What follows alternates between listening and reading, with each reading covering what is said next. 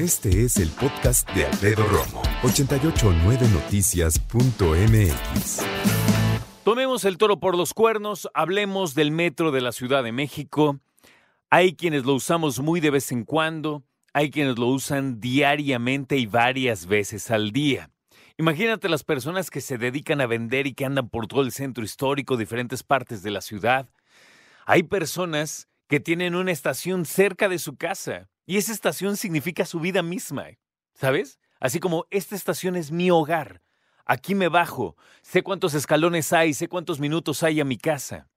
¿Sabes? Siempre paso por los mismos negocios, tengo dos opciones para irme por acá o por acá.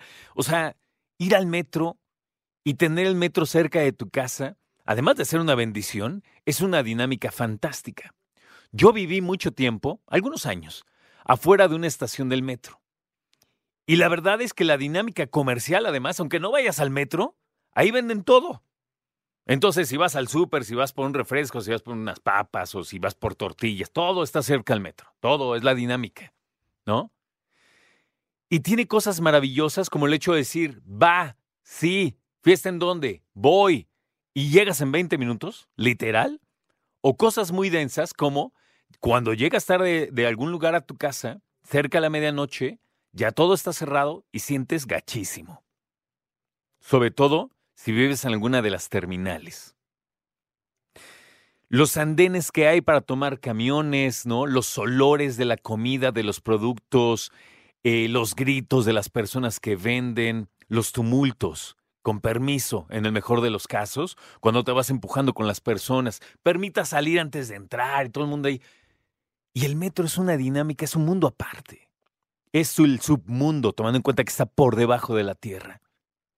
Y el metro es ciertamente parecido en diferentes puntos del planeta. Otros más caros, otros más feos, otros más lentos, otros más chiquitos, otros más grandes, pero la dinámica es todos tenemos prisa, todos vamos a algún lado, todos venimos de la fiesta a ciertas horas, ¿no? ¿Y qué crees? Hay metros que no cierran, ¿eh? Este metro cierra. Tiene más de 50 años, poquito más de 50 años. ¿Y cómo nos ha ayudado?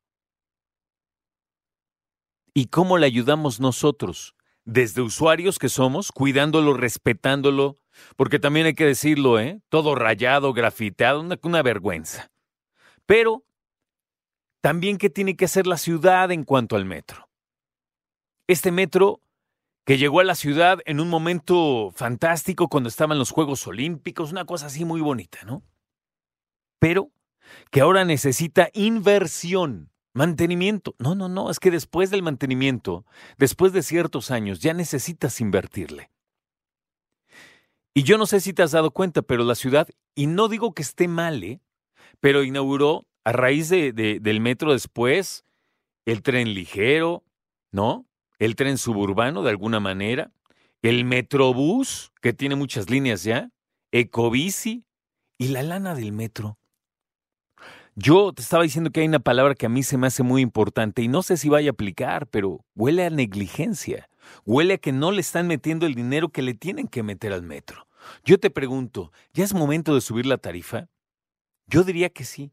Es que no aguanta la economía. No, yo sé. Pero ¿sabes qué? El metro no puede seguir así. Y la autoridad no está metiéndole el dinero que necesita. ¿Dónde está la lana? ¿Dónde está la lana que el metro debería tener? Escucha a Alfredo Romo donde quieras. Cuando quieras. El podcast de Alfredo Romo en 889noticias.mx.